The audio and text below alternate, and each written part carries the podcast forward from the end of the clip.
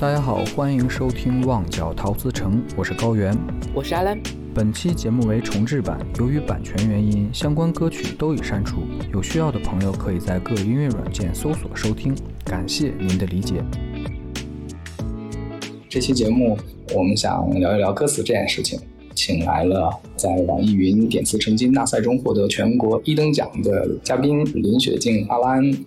啊，大家好，我是阿兰林雪静。啊，就不要提第一名这个事了，有点尴尬。啊，华兰是在呃填词组和这个写词组里面是写词组的全国一等奖啊，当时的初赛题目是《玉花》。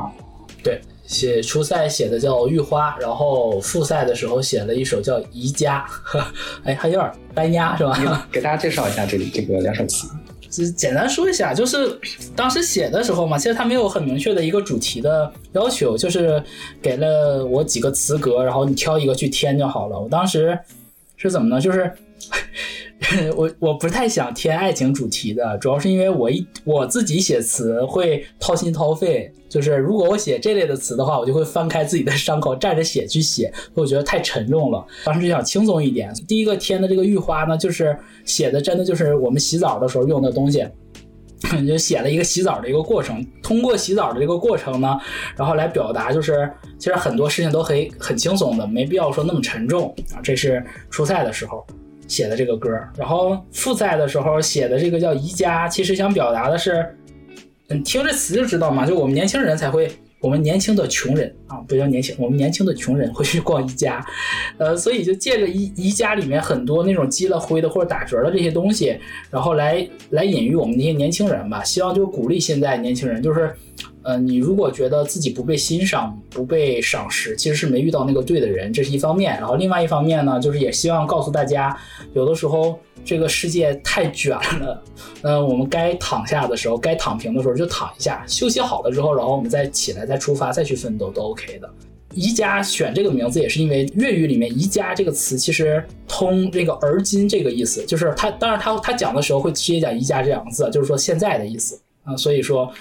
呃，借了一个谐音梗，呃，相当于写这么两首，然后也很侥幸啊，因为不太有人这个比赛的时候不太有人是用这个套路去写的，然后可能就占了点便宜，得了这么个虚名。不是说这个侥幸啊，而是说我们阿联参赛的这两首歌词，其实都是从粤语嗯行文的这样的一个习惯里面在进行创作。怎么说呢？当今比较常见的一些这个创作方式上的话，真的是独树一帜啊，很很很很少见的一种方法。哎呀，快别这么讲，呃，主要都是抄大师的，主要抄都是抄大师。读书人的事儿怎么能说是抄呢？那都是借鉴，都是致敬。对，就是借鉴了很多林夕、黄伟文、赵耀辉，然后以及等等等等这些前辈们的写法，就是站在巨人的肩膀上面走出了一条自己的道路，也没没没有到自己套路，没有到自己的道路啊，摸着石头过河吧。从什么时候开始听粤语歌的呢？我听粤语歌是从二零一三年，二零一三年，然后我到美国去读硕士的时候开始听的。就主要听的这个原因其实很简单，因为那个时候，呃，刚出去嘛，然后呃各方面的不适应，然后再加上感情上遇到了一些事情，然后就急需有一个东西去排解。然后那个时候呢，很大的一个方式就是给那个老高打电话，就是跟他打语音，然后跟他讲这些事儿，就是排解。然后但是有的时候毕竟还是有十二个小时时差嘛，对吧？就就也不能全部都跟老高说。然后那时候就开始听歌。听歌又怕，就是你又不想让边上的人听懂你的这个，就是如果说你无论说是英语还是说你听一个国语的歌，对方都能知道你哦，这个歌是一个开心的还是一个悲伤的，所以我就找了一个大家都听不太懂的，我就挑了粤语歌去听，就是这样子，一点一点的，就是一听，然后之后发现哎陷进去了，就是一听听了十年这样子。粤语歌和呃国语歌最大的区别，我就说说最直接的吧，我觉得粤语歌其实有点像。古诗词的一个现代版，就是它很多的行文、遣词造句啊，都是很很古文化的这种说法。因为本身粤语就是保留了很多古汉语，是是这样的，就是那个前一阵中国诗词大会还是什么节目来着？谭咏麟用粤语去读《定风歌》，就就很很带劲，就不是我们对，那应该是很好听的普通话读出来的感觉了，更有气魄一些。哎，这点没错，这点必须必须承认。嗯，OK 啊，那第一点，第一点是你说了这个，嗯啊，更更像古诗词，那韵律感更强。对，嗯，有第二点吗？第二点，第二点我觉得是角度吧。呃，无论是选题的角度，还是说破题的角度，我刚听粤语歌的时候，就是直接给我三观都打碎了。我我说这歌还可以这么写，就是非常之刁钻。他可以说他很多的视角，你比如说，呃，他说可以说自己是个是个垃圾，他可以说自己是个流浪汉，他可以写那个人是个厨妓，然后可能甚至是可以。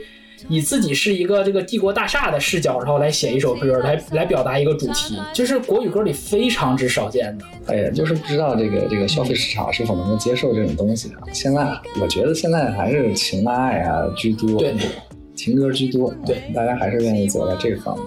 而且，呃，现在大多数的这个作品都与这个视频相关。你说，总总不能给社会新闻配歌吧，对吧？我我懂我懂，因为我我自己接这个王王云，有的时候内部约稿的时候，就会下面就明确写说你要想象一下，说这个放在短视频里是个什么样的场景。嗯，对对对。OK，那第二点，那第二点这个角角度刁钻，破题和例题都很刁钻。那比如第三点呢？第三点，第三点，我我我可能要说就得罪人一点，就我觉得，嗯，粤大部分的粤语歌，他写的。写作的这种手法是要高于现在国语歌的手法，就是他其实是以一种诗词的东西来在描写，他他会经常会写一些很虚无缥缈的东西，但是他呢又是用那种让你能切身感觉到的一些平常的事物来写，就是这这个发言是不是说了等于听君一席话，如听一席话呀？也没有，你看看之前你也说了你的这个三个作品《玉花》和《一家》，一个是台灯，一个是写这个淋浴的这样一个使用的用品。其实就是这个方法，对吧？就是借用这个粤语的这种方法，从由小见大，然后从你身边的事情，它其实是有一定门槛的。也就是说，他对听众的要求是你得进入，能够跟得进去，否则就完完全全游离在外了，对吧？对，听众最起码要有，就是咱咱们说最起码小学毕业吧。我觉得就是怎么说呢，就是要写给那些他愿意去听的吧。有很多人听歌，他就不是听歌的，他不是为了听词，他就像就是你这个东西是个纯音乐也可以加上词，只不过是为了上口一点。就我复述这个曲调的时候，他可能跑调，对吧？但是我我有个词，我就跟着哼哼，我就能哼哼下来。我觉得很多人是这么个听法。哎，对，你说的太对了，对吧？是这，啊，对，就是大风吹，大风吹，一直吹，反正就是有这个有这个东西就行，是。这首歌是徐小凤的，好吧？这首歌是徐小凤的。然后梅梅艳芳，梅艳芳当年出道的时候比赛唱的这首歌夺得冠，然后所以就我听到这首歌的时候，真的满脑子黑线。我想去他什么直播玩意儿？好啊，粤语歌跟这个国语有什么区别？就说这么多啊。那既然说阿莲已经听了这个十年的粤语歌，然后本期节目之前呢，我也让他列了一个歌单。现在我们选了四首，我们一首一首来说。这四首都是阿莲这个呕心沥血啊，属于这个。这个自己珍藏许久的压箱重品啊！压箱不要搞得这么隆重的去介绍，因为大家如果一听会发现，哦，可能四首中有三首就应该是每个人都听过的。如果听粤语歌的人，基本都会听过这三首。那前哎，对，你说这点对了，就是听听粤语歌的人都听了。我是不听粤语歌的人。你要说我听过的粤语歌，我脑海里《沧海一声笑》《男儿当自强》啊，就这两首歌。你下一站天后没听过吗？哎呀，下一站听过听过，这个这个这次就是没有留下太多 太多的印象，你知道吗？就是粤语歌就是过耳不过脑，听说过这个东西啊，对，大大概其也明白，所以如果听不懂，从来没有去研究过，对对对，从来没有去这个研究过这个事情，所以这几首拿过来呢，啊。其中有三首啊，我是没怎么听过的。然后有一首啊，先那个预告一下啊，就是这个杨千嬅的《勇》，我是听过的。我是为什么听过呢？因为我在抖音关注了一个很可爱的小姑娘博主，叫王果儿，她特别喜欢唱这首歌。她是一个很小很小的小朋友，她特别喜欢这首歌，而且她很红。她唱这首歌之后，是是广东人吗？还是不是？不是广东人，是内地的，是贵州的。然后那个杨千嬅还录了个视频。给他吗，就是因为他他这个唱的现在这首歌啊，首先是你看人家人家短视频博主影响力很大的，好啊，那么拉回来，记住，你你当然得记住。OK OK，我们拉回主题开始讲，拉回来啊，说说第一首，嗯，第一首，第一首玉蝴蝶。嗯，为什么选这首歌？就选这首歌是我觉得这首歌是最美的情歌，最美的情诗，它都不能叫情歌，叫最美的情诗。如果让我能选一首粤语的情诗的话，我就没有第二首了，只有它。国语的话是那个邓丽君小姐的那个我只在乎你，就这两首歌，我是在我心里是一样地位的。我觉得《玉蝴蝶》写的太美了。你这听了十年粤语歌，然后给出这个评价，这评价真是太高了。嗯，我觉得没有对他没有任何的过誉，就是真的是非常非常优秀的一首歌。我我简单说两句，就关于这个歌基本基本信息嘛。作曲是谢霆锋。然后作词是林夕，呃，编曲是王双俊。王双俊这个人可能常听粤语歌都会知道，他很很厉害的作曲人、编曲人。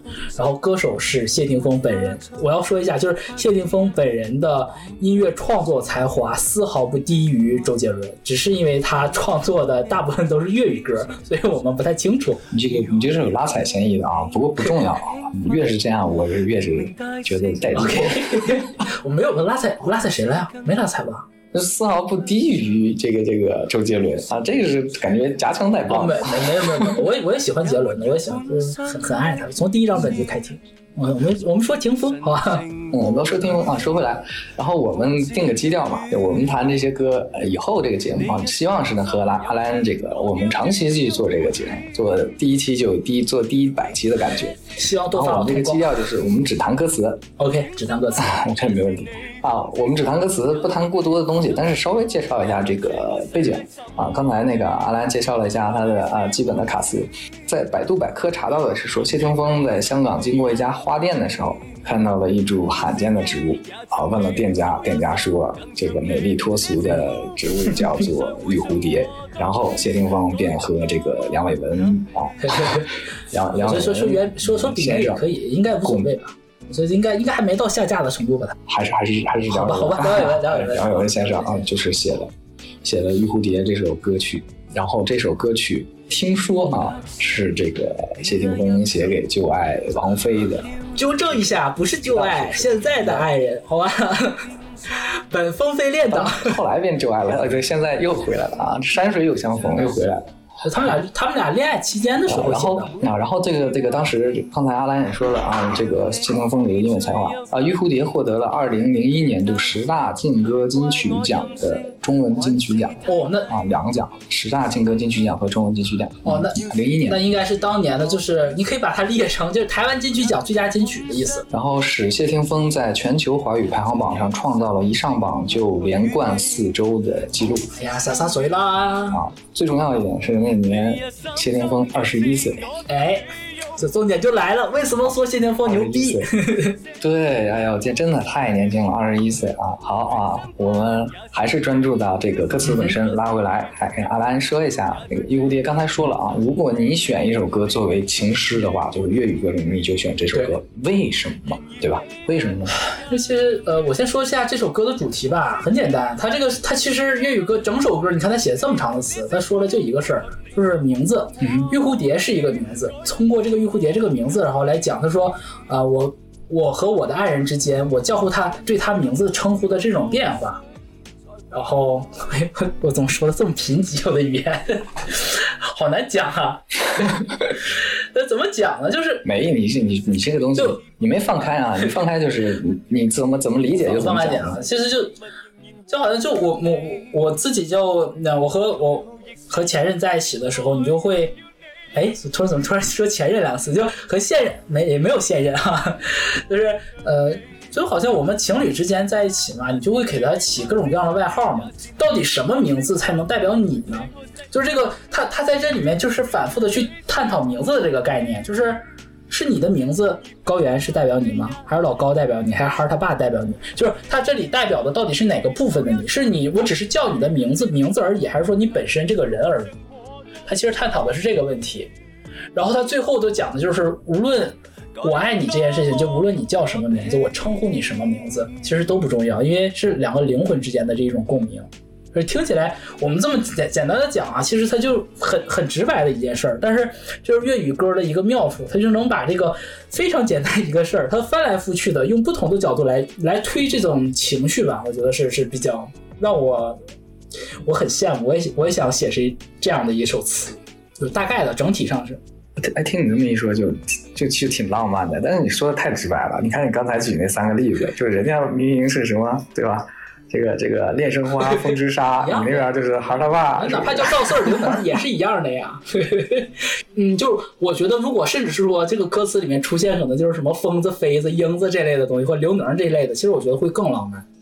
你去想，他是用一种极度、极度的这种抛去掉所有的表面的上的东西，然后直达本心那种东西，我觉得是极致的浪漫。不行不行不行，你这是东北人的基因作祟了，不行，还是不行，不能那么做。哎，说到这个，确实是在这边提到了这个法语、日语，然后这个这个副司机啊、早优生啊，类似这种东西，还挺港范儿的，是吧？就是国际交汇的这种感觉还是在的。对，啊，这再再配上这首歌，而且就是。香港歌手特别愿意在这个他的歌词里面涉及到各就是各个国各种异国，什么日本啊，什么东京啊，对各个国家都会有，他们比较常用的这种。我觉得，就如果说我们从从整个这首词从头到尾去读它的话，我们就从从第一段开始读嘛。他他第三句就让我很很打动我，就是叫他说如何叫你最贴切合衬，如何叫你你会更兴奋。你知道这个就已经是有生活的，对，就就你看他没有，他完全没有描述那个场景，对不对？但是你看他那句话，他说叫如何叫你你会更兴奋，那你什么场景呢？就留给你 留白很多，让你自己去遐想。漂亮，我之前都没想到，你这么一说，我我我我悟了。你看，我跟你讲，这个就是粤语歌的这个妙处，就是他写很多段子，他都 哎不叫段子，就是他写很多场景，他其实是不漏的。你要留给你去回想的空间特别足。然后你看他紧接着下一句叫连名带姓会更接近你还是更陌生？就是我连名带姓的叫你，你觉得是我跟你更近的还是更陌生呢？对，这个简直是太有生活了，就好像你媳妇儿叫你全名的时候有两种，一种是很郑重的，对，在交换戒指的时候，还有一种就是 孩子在那边哭，你在那边玩，你不去帮他的时候，对不对？就是他完全没有去提这个东西，但是他那个他描述的这个东西完全就是。就是一个用接近，一个陌生，就把两种场景全都构建出来了。嗯嗯嗯嗯，对吧？然后紧接着就是说，我忘了姓氏啊，也没有本身的名字呀。就你看啊，就是当我不认识你的时候，就当我可能就连你的名字也忘了，呃，姓也忘了，名也忘了，但是我能记得什么？我能记得你的神情，记得你说话的语气。嗯嗯嗯。我们两个可能有一些就不落言栓的这些一些小暗语、小动作、小小符号，就你能感应到。就其实就是说的是心心有灵犀这四个字，但他把它非常具象化的讲出来了啊。对，这个我觉得这个就很啊，这个真的很厉害。就是有有些时候我也会想，剥离开了这个名字本身，我们是否有自己的身份啊？这种感觉。你看他这段说，如果是忘了完完全忘了这个姓氏和名字，那我还记得你你的神情、你的语气，你还是你，你你没有你的名字了，你都还是你。哎，这个太棒了。对，而且这个其实有一个反过来的，就再深一步的去讲他这个。他这个视角去写，我之所以是我，因为你爱我，是因为你爱我。就我已经没有名字了，我已经没有没有姓氏了。如果你不记得我的神情和语气，我是谁？这这搞搞搞的有点是不是极致的了？太极致，太极致，我就有点绷不住，我太酸了。就我我在我可能可能他写的时候没这么想，但是我在读的时候，我就有我会自己做这种联想。然后下一句就他的高潮嘛，叫我叫你玉蝴蝶。其实你说你叫叫他王菲，叫叫啥都行。那我叫你玉蝴蝶，你说这声音可像你。然后就是恋生花呀，风之沙，其实它就是用一些很美的字去来形容，就是说你可以是很很怎么美，很多很多优美的字。然后这个这个下面他两句，我觉得说的太牛了。他说怎么称呼也在这个世界能寻获你，就无论你叫什么名字，我都能找到你。你哪里是蝴蝶？就蝴蝴蝶都已经不 不足以说来形容你的美了。然而飞不飞一样美，就蝴蝶真的是飞起来的时候是最美的。他说飞不飞一样美，就是就是一个人对另外一个人那种毫无条件的这种爱，这种。这种一个心思的一种表表露，这种直白的这种，我我觉得我太喜欢了。我我发现粤粤语歌真的整搞一个这个有研究的人解释才行。那我我个人读这个东西我就读不顺，你知道吧？那你这么一说，我才就明白过来。像这个这个怎称呼也在这个世界。之前光看是就是你之前刚理解不上去，那就还得感受感受不到啊。哦啊，你这么一说，哎。这个我没有你说的那么理解这么深，但你一说的话，我觉得还还进得去，还是进得去。而且你看他下面他又说嘛，夫斯基早又生，其实他他我们就从技术上来讲，他上面说恋生花、风之沙这两个是物件，两个物，两个很优美的，就是一个物的东西，物态去来拟人，用物态来拟人。不对，应该是用人拟物，它是倒过来用的。然后下面又说夫斯基和早优生，这里面其实就是一个是呃一个是俄语，哎，俄国名字，法语还是俄语啊？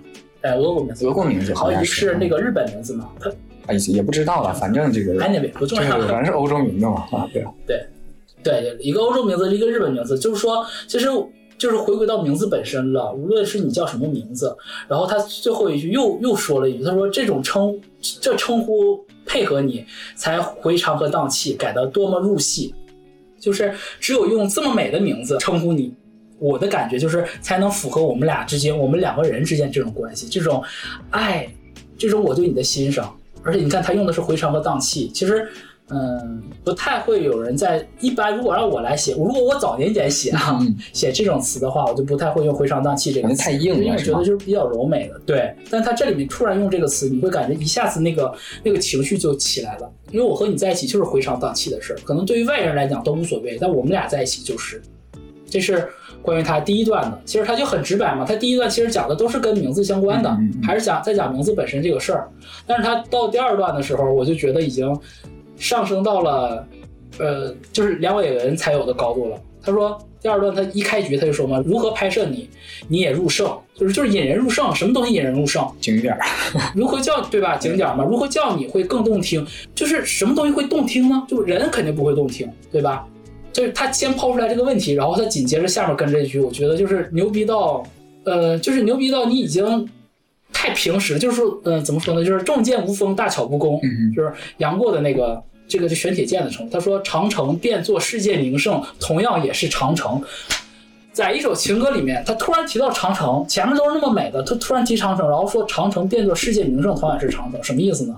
我的理解就是，哪怕你你这个人，你在你有再再辉煌的成就，再伟大的这些这些这些可能这些名誉，你也是你，你在我眼里你不是天后，你不是说什么就是女神，你不是拿了多少金曲奖的女歌手，你在我眼里就是你，这才就是最牛的情歌。我觉得就是很多，我包括我自己都是很 很很容易去追追寻那种很花哨的东西，但是去不会用这么很剑走偏锋又很直白的一种方式来来表达这种情绪。嗯然后下面其实我觉得就是又又回到跟第一段一样嘛，他说如何叫你会让你幻听，如何叫你你最有反应，又变成一个很暧昧的。对对对，你仔细想啊，就是他他他其实没有描述他，你说。我想问一下，高高老师，你觉得这两句是描写什么样的情景呢？呃，我觉得这两句这两句是这个已经老年痴呆了啊，就叫一下，看能不能听得见，有可能有点耳背。如何叫你你更有反应？可以，可以，可以，反正就是幻听了，反应了，其实就很，我觉得就是这种是最高级的，就是这种情色的写法，嗯，对，是，我觉得是高级的情色写法。嗯，就其实后面后面其实等于说所有的东西都是在讲，就是在等于说重复副歌这些地方了。对，然后最后最后的时候，他可能在 bridge，然后是可能要变调那个位置吧，他又重新写了一段这样一句话，他说。你要养分和露水在盘内小心灌溉，就是回到花本身了，回到玉玉蝴蝶本身了。其实你是盆栽也不要紧，是人是物我都维护你，代号也是任我改。是人是物这前面几句都是都是在讲，就是无论你是什么，我都站在你这边，我都会保护你。然后下面一句叫代号亦是任我改，其实我觉得是一种宣示主权的一种，就是恋爱中的人才会懂，就只有深爱过的人，就是我叫你这个名字的时候，你你独属于我。对吧？就比如说说前前段时间那个杜海涛和沈梦辰他们俩结婚嘛，他们俩就很爱叫对方乖乖嘛。嗯，那你说，其实乖乖这个名字就是象征了一种主权的象征。整首歌下来吧，我是觉得他把很多直白的情绪用很婉转的手法去表达出来了，而且这种情绪是一定要用这种婉转的东西去写才会浪漫，因为很多对于我们中国人来讲，就是太直白了，反而失去了那个韵味。哎，是的，所以，就是这是我能想到最美的一首情诗，就是所以我会选这首歌嘛，就是因为这个。啊，确实是啊。你这么一说的话，呃，单看这个歌词的主题的话，写名字和称呼这件事情是很明显的，这个主题还是挺挺明显的。而重要的重点在于，就是你得从这个直白的主题下面再去深挖一下，就能看到其实它，呃，说句比较俗的话，就是句句说的都是我爱你，对吧？对，真的是，就是哦，这也是粤语歌特别有意思的一点，就是它，他假如说他写爱情，他不会直接写我爱你这三个字儿，他写想你，我不不会写我我想你三个字儿，他写爱你可能就是啊、我我每天晚上在这边留了一盏灯，可能就是我爱你，但是我想你可能就是我每夜可能我头发掉了好多，可能这是我想你，嗯嗯嗯，他永远不会讲直白这个事情本身，这我觉得是很很东方人的这种浪漫。啊，我我觉得门槛好高啊，这真的这好好的想一想，解释解释才进得去。嗯，就也也是因为那个时候太 太闲，可能就是 没有什么额外的业余活哎，动。你说的太对了。出国的时候，对不对？啊，那个那个什么，呃，前一阵儿听那个啊，在听那个一个这个音乐赏析节目，他提到了说像，啊陶喆的这个《黑色柳丁》专辑里面的前奏，或者是周杰伦啊，在这个啊第二张《范特西》的这些作品上面的前奏上啊嗯做的就特别好。那为什么现在的前奏没有以前做的好了？是因为没有人听前奏，直接进副歌了。真是这么回事。对吧对吧？你说我那么那么呕心沥血的，然后没有人听，那就真的不得行。你说零一年的时候啊，连微信还没有，啊 QQ 有呢，刚刚有 QQ，对吧？那大家有可能会沉下心来，好好的刚读一读你这个东西到底是什么东西，对吧？现在的话，哎呀，太快了，哎真是这样。，对，你说刚才说的特别对，就是这个注意力还还能集中的进去啊，使使劲就能想明白。现在真的是内容太爆发了对吧？就是抖音、快手这个，对不对？太多了，啊，对，所以东西太多了。嗯，所以这个东西，哎，现在回头看看啊，这种，呃，今年二二年，二十二十一年前的一首歌，我的天呐，二十一年前的一首歌，这是二十一年前，哦，真真棒啊，这首歌选的二十一年还没有人能超过这一首，多可怕！嗯哼，就是，好吗？哎呀，讲的非常细啊，我们一句一句讲的。本来还想问你句 punch line，你最喜欢哪句的？现在一看，哎呀，句句都喜欢啊。这首歌先这样啊，我们先，我我我还是可以，我还是可以讲一句 OK 我还是可以哎说一说一句你让我选最喜欢的那句，嗯我可能就会说长城变作世界名胜，同样也是长。我我会选这句。我真没敢想象，我我我还以为说你刚才说那么多句，这句你你虽然很很看重这句，但是你让你单选一首一句代表这首歌的话，因为我写不出来，没有，因为我写不出来。确实啊，他这个这个回肠荡气，然后加上长城。很突兀，我个人我个人觉得啊，就是你你这我我看我不我不会粤语嘛，我没有读过粤语这个语调，但是我从哦华语的角度来看的话，就是荡气回肠和这个长城，我真的特挑戏。不过你那么对不对你那么一解释，我是接受的啊。就是我我你想就咱咱俩都写嘛，就是我，但是我现在我因为我我读了这个东西，我会很多我在写的时候会刻意去模仿这种写法，这种这种手法去写。嗯但就咱们自己来讲，你说你写的时候，你会突然蹦这么一句出来吗？我我我不会，不会嘛，就真的是神来之笔，我不会。对吧？就我甚至觉得就是。可能你就咱俩可能都能写出来，你哪里是蝴蝶，然而飞不飞一样美。这种东西，我觉得我们努努力还是写得出来。对，差不多了。但是长城这句，对吧？长城这句其实挺挺有困难的，所以我我选这句。嗯，哎，算了，我们不说自己作品了啊啊，回过头来啊，我们啊、这首歌先告一段落啊，我们嗯剥离开这个小谢，看一下这个小谢的这个呃旧爱，也是现在当前的这个现爱啊，这个王菲新欢，啊，OK，新欢，啊 王菲演唱这首歌呢，阿兰选的是王菲的《约定》，哎嗯，这个这个就哎，对我说这个这个歌已经被听烂哎，了。对，哎，我就想说了，这首歌普通话版是周慧演唱的《约定》，已经很牛了、嗯啊！你这这个从小就听到大了啊！而且他那个当时周慧周慧那版的最重要的点是他那个 MV 啊，就当在当年网络互联网 Flash 那个年代就很有代表性，那个画的那个漫画的形式，我到现在我还能 对对对，能够啊身临其境的想我我。跟你讲，那个年代，那个年代就是我我我印象中有 Flash MV 的一个是这首歌，还有一首是俺们都是东北人。哦，你是俺们我是我我想是大学生自习室啊。哦，对对对对，那个也是，哦，那个也郝宇老师是。的作品。回过来啊，嗯，之前跟那个阿兰沟沟通的时候，他为什么选这首歌呢？啊，呃首先作词也是这个杨伟文先生，啊，是陈小霞作曲的，啊，王菲演唱的，收录于一九九七年发布的一批玩具啊。啊，阿兰说为什么要选这个呢？因为这首歌我曾经和他拿国语版的歌词和粤语版的歌词做过一个探讨。或者说是一个呃思辨的这样一个东西，那我们就来聊一下这首歌对啊。来，约定的粤语版歌词，你觉得是怎么样的感觉？我先我先补充两个信息啊，就是一个是一个是这首这首歌是王菲原唱的，就不是周慧原唱，啊是王菲在一九九七年发的这张，就是发的这首歌是的，。是的，是的。然后呢，对，然后周慧那首实际是一九九九年的时候，然后姚若龙老师来写的，然后写了国语版。然后我我在前面讲这我在讲这首歌之前，我首先讲啊，就是我是很喜欢姚若龙老师，我也很尊重他的，他写的很多歌我是喜欢的。但是我后面的这些东西只是就这首词言，就是就这首歌演这首歌啊，没有任何攻击的意义。我能能听出来有求生欲很强。对对对对对，我就想说这个。对，因为我因为我下面我接下来要拉踩了，我觉得就是之前在和老高在聊，我们俩私下聊这首歌的时候，我才第一次意识到国语和粤语它在这种表达方式上的这种巨大不同。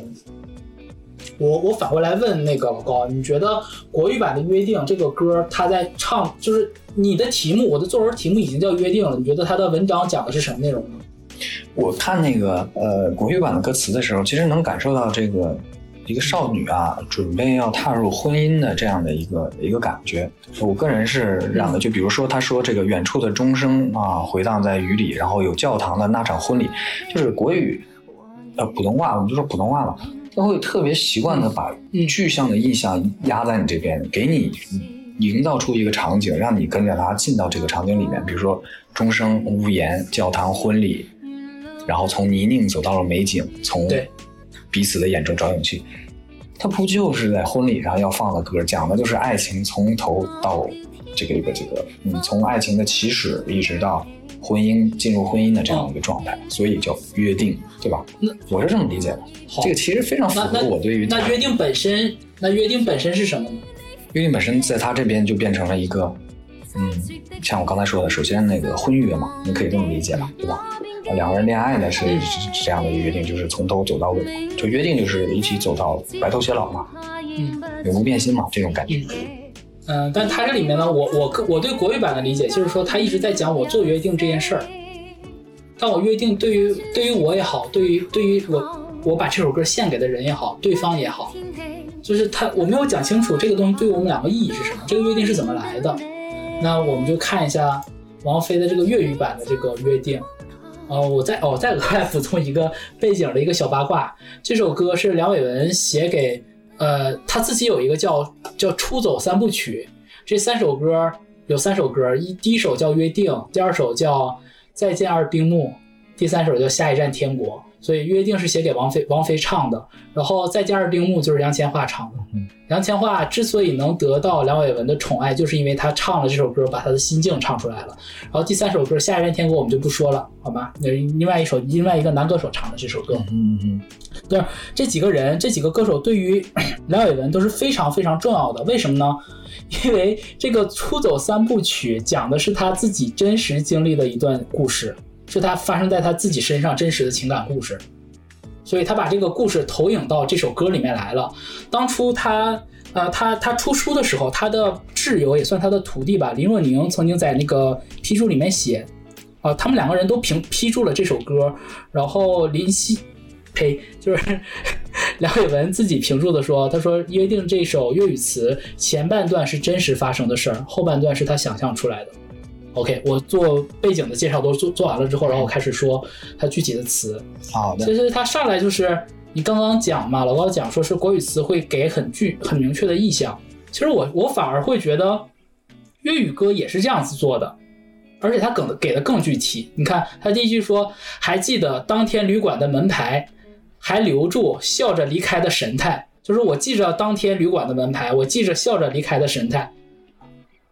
我我现在我要问你啊，就是同样这两句，是不是明显就粤语歌的这两句，它会有故事性更强呢？对啊、这个是刚才当天旅馆的这个意向的问题，呃，就是国语歌还是更、更强调场景，它就是把场景拉过去。呃，它会写的很实，对它，对它，它会写的非常实它。对，就像我们之前探讨的，它会写的非常实，对吧？就是当天旅馆的门牌和笑着离开这个神态，像你刚才说的故事性比较强。其实它这个东西是，呃，写的相稍微的从这个描写的技巧上来讲的话，它讲的就，呃，怎么说呢？是动作，我觉得就是我觉得其实有点像电影上面给的那个特写镜头，其实你把粤语歌当成电影电影剧本来看的话，就会更容易懂一点。哎，对，就有点那个意思，就是对吧？他可能就镜头，对吧？镜头的第一幕给打到的是那个，就是一个旅馆上面的门牌，然后接着给一个镜头，就是我们两个人就是当当天离开的这种神态，然后下面他整个就说了，当天整个城市那样轻快。这其实国语歌里也经常用这个套路嘛，就是说轻快的是城市，实际上是我们两个人嘛。嗯嗯嗯，然后他下着下面紧跟着就是说沿路一起走万里长街，就是哦一下子整个剧情就是从前面那个东西就是有一种很强的电影感，有一种序列感，就两个人在出去旅游，然后我们在那个路灯下面可能就是在这边走，对吧？就是有这种很明确的东西。然后下面他又两句又又写的又是两个特写镜头，一个是还记得街灯照出一脸黄。就这个是我觉得他粤语，当然了，自己那个梁伟文也讲过，他自己是他这首词写的匠气太重了，他后来想改，但是因为王菲自己已经唱完了，他就没再改了。他觉得他也觉得有点矫情，但是我觉得就是已经把技术拉到拉到头了，就是这首词。那街灯照出一脸黄，它其实有一种动态感出来的，有一种光影感。然后下面就是还燃亮，我们就说还点亮那份微温的便当。就是它甚至连温度都有了，然后下面两句我觉得是特别特别少女的两句，也是为什么我特别，当然大家大家为什么愿意叫她叫林少女的原因。他说剪影的你轮廓太好看，剪影的你轮廓太好看，就是甚至都不是说你的脸好看了，你什么好看了，它这里面其实已经预设了一个场景，剪影就是说我在逆光，轮廓更强调了逆光这件事儿，逆着光看你，甚至可能就是。我你在前面走，我在背，我在后面去看你的时候，太好看了，凝住眼泪才敢细看，就是可能眼眼睛眼泪眼眶中已经有这种激动的泪水了，可能就是这种，我觉得爱过的人可能都懂吧，就是求而不得，爱而不得的时候，然后你和你的暧昧对象两个人出去旅行，然后你就会有这种状态，你会会在某一个不经意的瞬间去看他的背影。反正我自己是有有这个真实的切身经历的，就体会过这件事情。就我在背后去看对方的这个，去看对方的这个背影，然后我会很触动。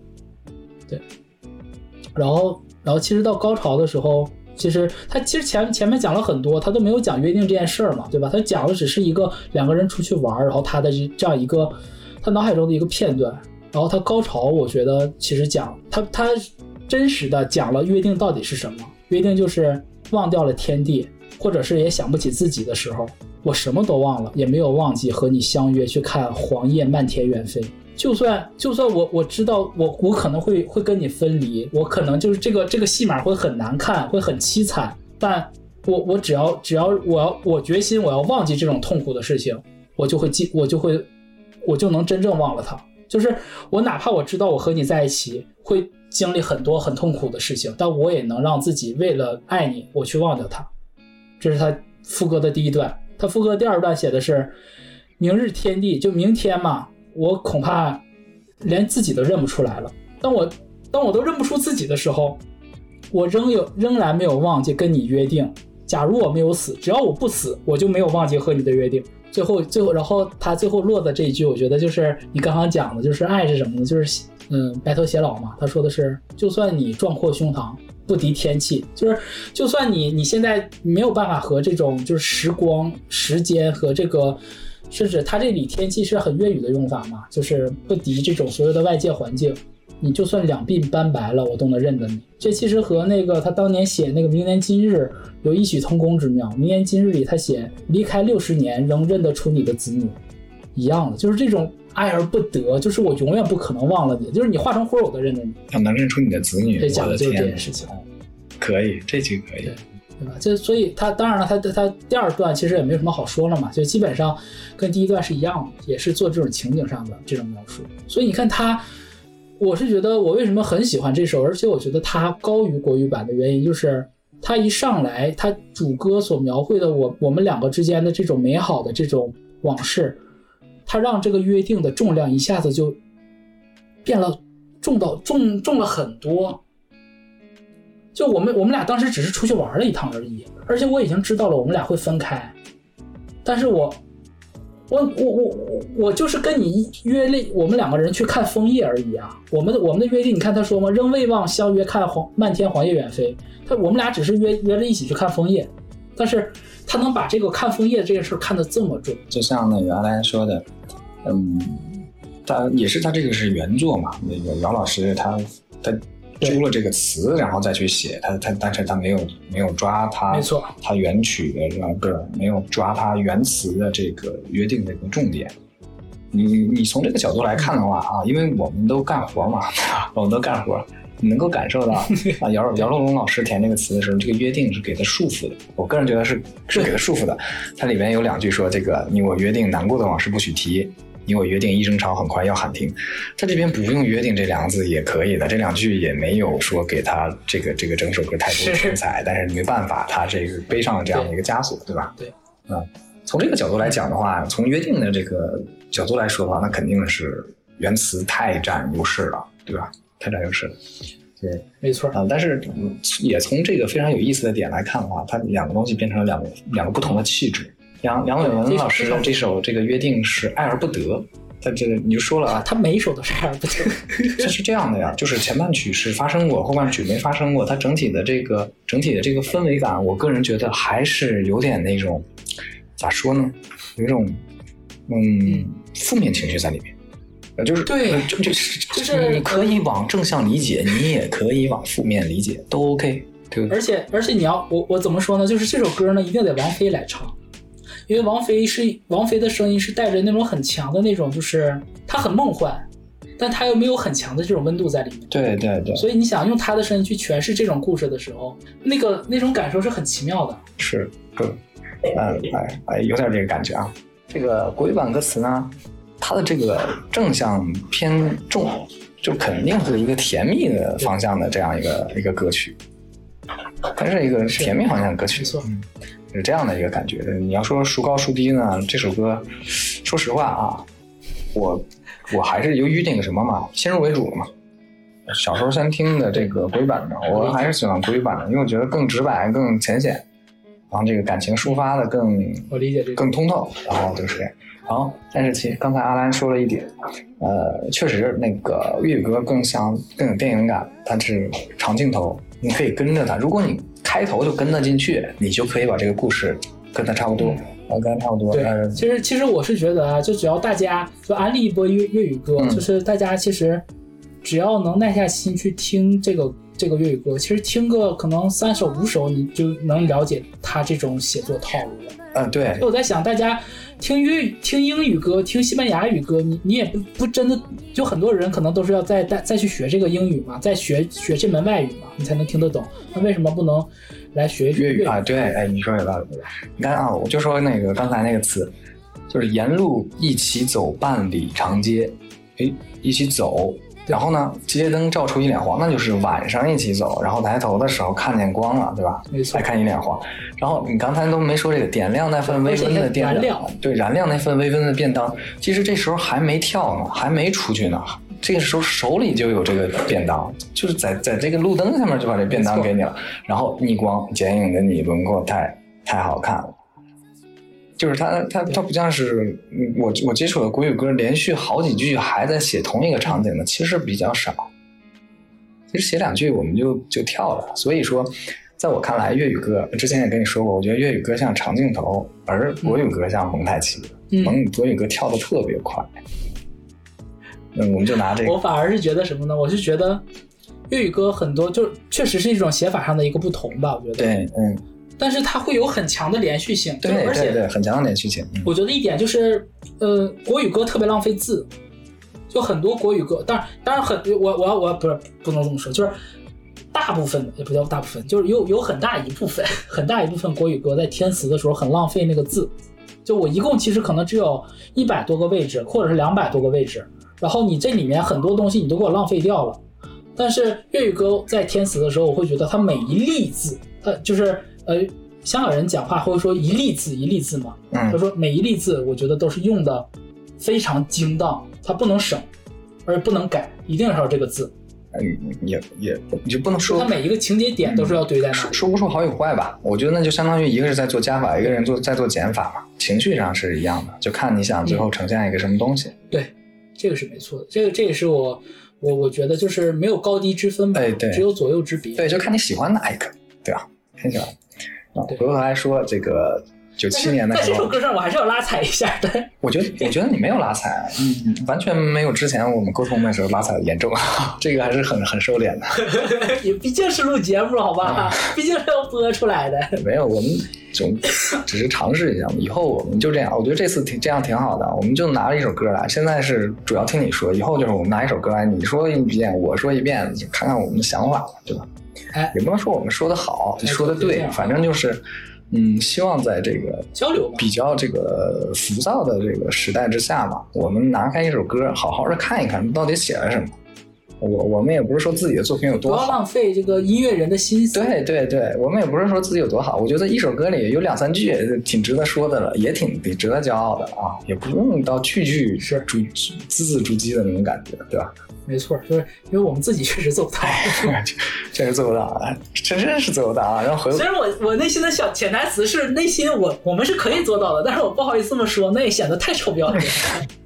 嗯，回过头来啊，这首歌啊，九七年啊，梁伟文先生凭借这首歌的歌词获得了第二十届十大中文金曲最佳中文流行歌词奖，拿了奖了啊，你可以把这首这个奖项理解成是台湾金曲奖的最佳作词奖最。佳作词奖。最厉害的不是这首词，那肯定不是这首歌了，对吧？那他这个这个呃，梁伟文先生的作词的作品，哎呀，就不多说了嘛。嗯，我们今天就说的这个约定的这个歌嘛。然后刚才阿兰也说了，这个本来他想改的，后来这个王菲已经唱了，他就没改。啊，有意思的是，这个百度百科上说，这个时候王菲怀孕了。哦，王菲，哦，这会儿怀了窦靖童是吧哎，？对，哎，这会儿怀了窦靖童了。哦，哎呀，这个这个，刚才我们说完小谢，回过头来又看到这个那个飞女神，其呃这个其实其实关于关于菲姐，关关于菲姐还有那个彤彤，其实 我们如果有后面的两第二题、第三题，就是我们可以再多聊一些。啊肯其实肯定有第三题还有很多，就是有关于彤彤，有关于他们的故事。对对，哎，然后后面我们再说嘛，嗯，好啊，，OK，我本来想说四首歌，但是现在看一下这个体量啊啊，也是比较比较多的啊，然后啊，下首歌我们就下期哎，先先说先说梁伟文先生这两首歌，嗯，下期我们再说其他的啊啊，如果你觉得哎呀，啊这期节目啥钱儿能做下期啊？啊，下期我突然把我这个话头聊起来了。哎呀，哎，我们我我会很快速的这个进行这个后期啊，做的，反正我们也没有说做的必须做的多好，我们就这个简单直白，平击一脚，随便剪剪，咱就上线。然后刚才跟那个阿兰做的这第一期，我忽然感受就是，我希望如果说有人在听这期节目的话，希望你也可以打开百度百科，或者是打开音乐软件，就是看一下它歌词到底是什么。那我们剥离开这个曲调的这个情况下，看看它，哎，这些作词人，这些啊，就是写字肯定，嗯，怎么说呢？某种意义上讲，写字肯定要比写曲要容易一些吧，它门槛儿比较低嘛，因为我们都学习这个使用这个文字嘛，对吧？对，我我就说几句，因为刚嗯刚刚那个老高讲嘛，说作词可能比作曲简单一点。我觉得可能这个东西在我们做国语词的时候是这样子的，哦因为我哦们国语，因为国语的发音就只有四四声嘛，对，你去没有没有办法去做斜律这件事情。哦，对对对。但是粤语粤语歌是要做斜斜律的这件事情的，就很难的一件事儿，就相当于，呃，作曲人写了一遍旋律，然后你要用文字，因为字有音高嘛，粤语是有音高的，你要用它那个文字的音高再去按照这个旋律，再把这个旋律写一遍，写一遍的同时，然后你还要有意义，还有美，还要能合得上韵脚，就它 它要求太多了，所以我觉得就是，呃，这些粤对粤语歌写出来，就是这些粤语歌的大家，我觉得是真的了不起，真的厉害，我佩服。嗯。这个这是我要补充的这个。这个也其他的我都我都那个赞同老高的。这个那个这个也是我最近才学习到的，就是关于斜率那个粤语歌斜率这个问题，嗯，也是说他们在说这个《野狼 DISCO》这首歌的这个提到这个，这个太复杂了，我们在这一两句话讲不清。有兴趣的小伙伴啊，你就直接去 B 站，你就去搜一下关于粤语歌斜率这个问题，就是它确实是啊，刚才呃，他的就我们如果说粤语歌不斜律的话，我我补充就额外补充两句，嗯如果粤语歌不斜律叫拗音，就是我们就是执拗的拗，然后音阶的音，就会那个音，因为和你正常读的时候不一样，它就会出现这可能意思意义上有有偏差。就例如我们国语歌中所谓的“爱的猪大哥”，还有这个“六眼飞鱼”，这都是这个例子啊。对。然后还有一个最近的例子，就是某协会的某位主席在春节晚会上唱的那首粤语版的《军港之夜》，那首就是嗯非常明显的一个反例、反面教材。好，就这些，就我就是要踩他，没错，我是德云社的粉丝啊。这样，然后呃，说回来啊，就是希望大家听这个这个这期节目的时候，是可以打开歌词看着听的，否则你就觉得这两个人到底在说什么呀，一句又一句的。但当你把这歌词打开的时候，你会发现，OK，啊，你把它教育成一首诗，一首诗也好啊，变成一个散文啊，也可以啊，反正就是抛开曲调来讲的话，它也是很优美、很值得去被鉴赏的一个一个作品。而且我想说，就是。我听歌听歌词的很大一个原因是，我会希望跟歌曲有一种共鸣感，我会有这种自我投射，这样子你的很多情绪其实会被能被抒发出来。我觉得这是一个很很美妙的一件事，希望大家都能去体会这种快乐。是的，是的，嗯嗯嗯，再多说两句的话，就是啊，作为一个传播的那种作品的话。这个当作品嗯落成的那那一刻开始，其实就和创作者没什么关系了。我们在这边，嗯，我们的这个这个初衷并不是说这首歌实际是什么东西，我们只是聊一聊，嗯，我们心中它是什么，它可能会是什么这种感觉。你如果说各位啊听到这个东西了有其他的想法，或者是我们两个人说哪里有错了，那一切都是你的对啊，我们完全没有说要为自己辩解什么的这种感觉啊，哎。没错，我们就是小学生，我们是两个普普通通的这个 小学生。这是我们郭老师经常说的，我们就是两个说相声的小学生。啊啊啊！对，我们就是两个写歌词的小学生。可以可以，好的，那就第一期就先这样。我们要不要给下期那首歌做个预告？不不不做预告吧，哎呀，做个预告吧。刚才我开始的时候我已经说过了，下期是啊杨千嬅的《勇》和。哎，你不能直接把把名说出来吧？啊，哦哦，反正啊，你要直接说这首歌的歌名，这个歌名歌名叫做《字典与圣经》啊，是这样。如果你觉得这期节目还蛮有意思的，希望你能够积极与我们的互动啊，多多点赞留言。呃，如果想期待我们后续的节目，我期我知道聪明的你一定能够找到我们的。好的，那本期就这样，再见，拜拜，嗯，拜拜。